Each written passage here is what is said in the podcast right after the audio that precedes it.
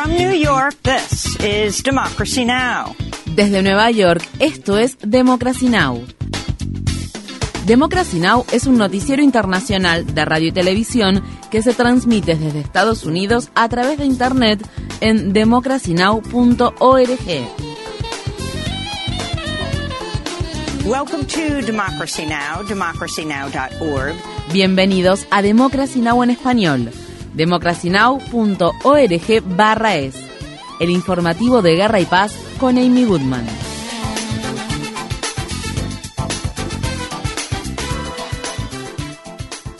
Al menos 36 personas han muerto en la isla hawaiana de Maui debido a los incendios forestales sin precedentes avivados por el viento que obligaron a miles de personas a abandonar sus hogares. Los hospitales locales están desbordados por la afluencia de pacientes con quemaduras. Algunas personas tuvieron que refugiarse en el océano para escapar de las llamas. Gran parte de la localidad de La Jaina, que antiguamente fue la capital del reino de Hawái, fue arrasada totalmente por las llamas. Los residentes describieron escenas devastadoras He vivido en La Jaina durante unos 18 años y este es el peor desastre que he visto en mi vida. Toda La Jaina está reducida a cenizas. Es como un apocalipsis. Los incendios se iniciaron el martes y se propagaron rápidamente debido a los fuertes vientos del huracán Dora y las condiciones atmosféricas secas. Estas fueron las palabras expresadas por la vicegobernadora de Hawái, Silvia Luke. Al prepararnos para los huracanes, muchos residentes del estado de Hawái anticipamos la ocurrencia de lluvias. A veces también anticipamos inundaciones, pero nunca previmos en este estado que un huracán que no impactó en nuestras islas desencadenara estos incendios forestales que han arrasado comunidades, negocios y viviendas. Wildfires that wiped out businesses, wildfires that destroyed homes.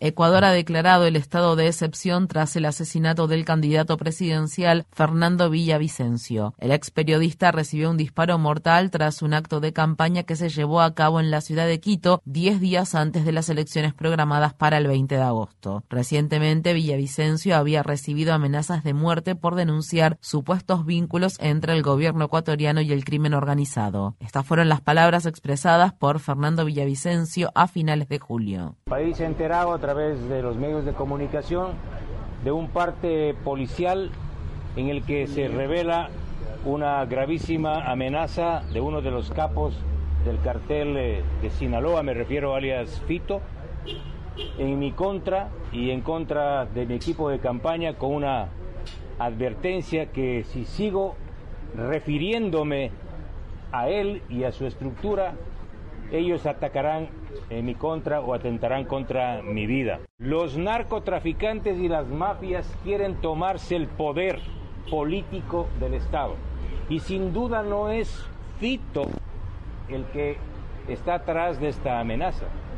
Son las mafias políticas que están atrás de Fito los que están atrás de esta amenaza en contra de mi candidatura. Villavicencio tenía 59 años. La cadena de noticias BBC informa que un grupo criminal llamado Los Lobos ha reivindicado la autoría del asesinato. Uno de los sospechosos fue abatido tras el magnicidio. Según se informa, el presidente de Estados Unidos, Joe Biden, tiene previsto solicitar al Congreso 25 mil millones de dólares adicionales para destinarlos en parte a la guerra de Ucrania y para acelerar el suministro de armas a Taiwán. Mientras tanto, la guerra en Ucrania sigue intensificándose. El jueves, una gran explosión en una fábrica situada en las afueras de Moscú causó 56 heridos. Por su parte, Polonia anunció que desplegará otros 10.000 militares en su frontera con Bielorrusia. Los nuevos líderes militares de Níger acusan a Francia de intentar desestabilizar al país al liberar a terroristas que se encontraban detenidos y violar el espacio aéreo del territorio nigerino. Francia ha negado las acusaciones. Mientras tanto, la Comunidad Económica de Estados de África Occidental celebrará este jueves una cumbre de emergencia. Esta comunidad de países ha amenazado con utilizar la fuerza militar para destituir a los líderes militares de Níger que tomaron el poder tras el golpe de Estado ocurrido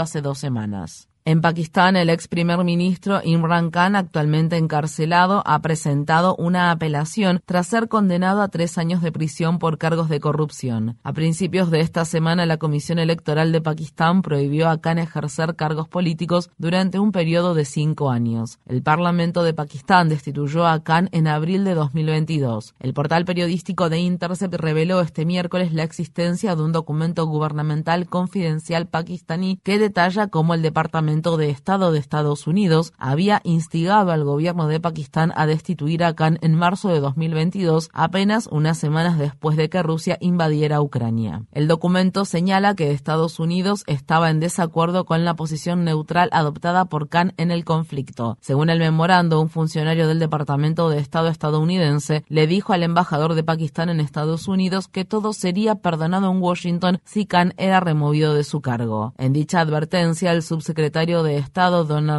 añadió, de lo contrario creo que será difícil seguir adelante. El número de personas fallecidas tras el naufragio de una embarcación de migrantes ocurrido frente a las costas de Túnez ha ascendido a al menos 41, entre las cuales se encuentran tres menores de edad. La embarcación volcó y se hundió pocas horas después de partir con destino a Europa. Mientras tanto, decenas de personas continúan desaparecidas en otro naufragio que se produjo cerca de Sfax, una ciudad portuaria de Túnez. El número de solicitantes de asilo que huyen de Túnez ha aumentado de manera drástica en los últimos meses debido a la persecución que las autoridades tunecinas y el presidente Kais Saied ejercen contra los inmigrantes africanos negros. El miércoles al menos 27 personas aparecieron muertas en el desierto tras ser expulsadas de Túnez. Estas fueron las palabras expresadas por una solicitante de asilo embarazada que fue expulsada del país.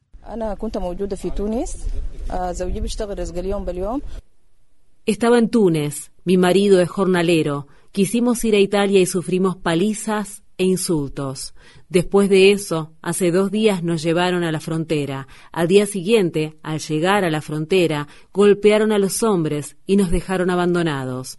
Caminamos por la carretera hacia Libia, pero no sabíamos la dirección. Caminamos durante tres o cuatro horas. Entonces nos encontró la policía libia. بس امشي بطريق ليبيا. إحنا ما بنعرف الطريق أصلا. ماشيين هي جاية بتاعت أربع ساعات.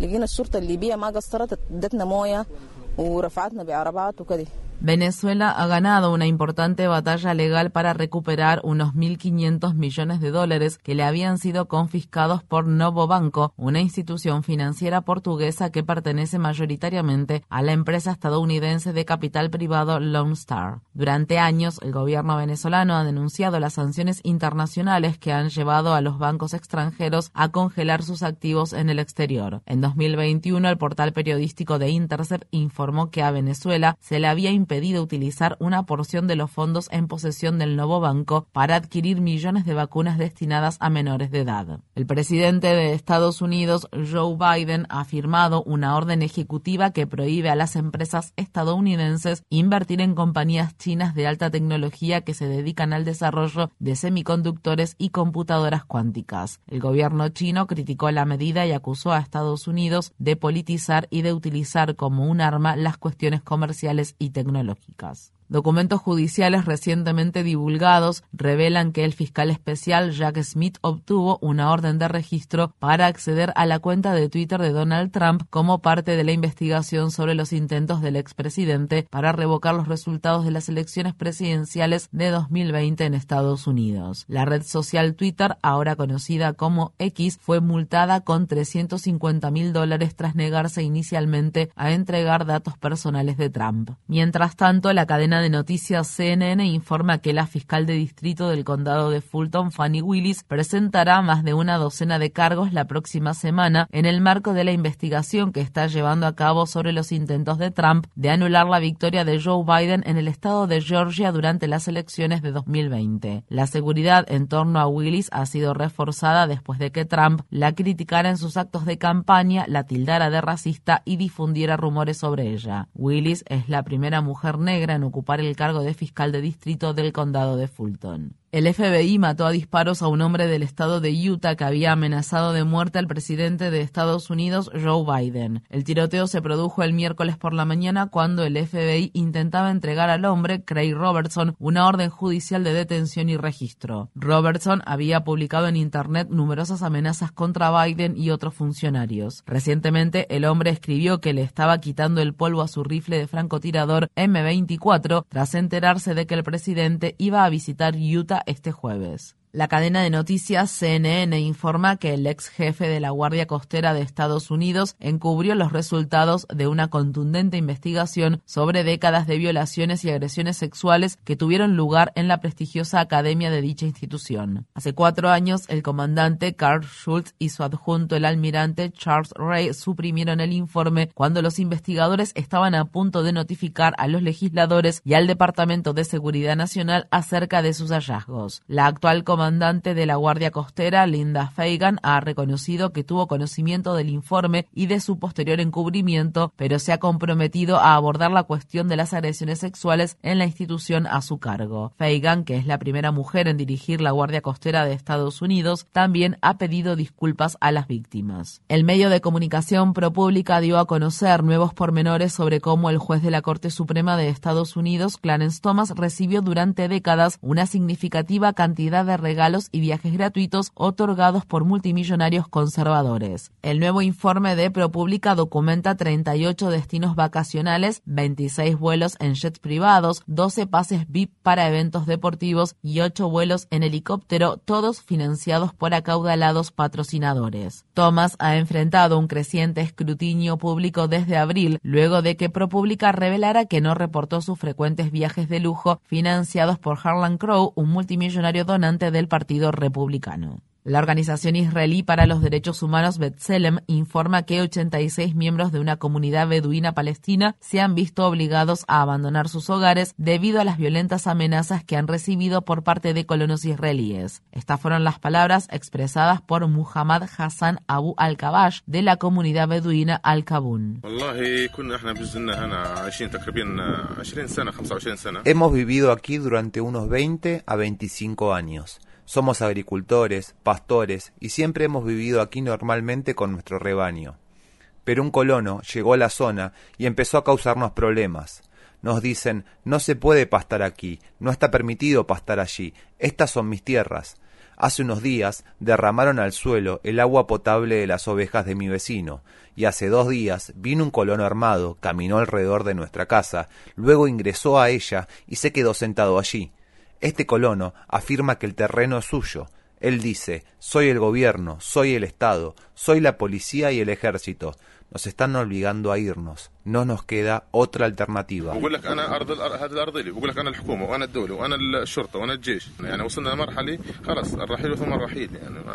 Según la organización Betselem, la comunidad beduina Al-Kabun es la cuarta comunidad palestina que se ve obligada a abandonar sus tierras en los últimos tres meses debido a las amenazas de colonos israelíes.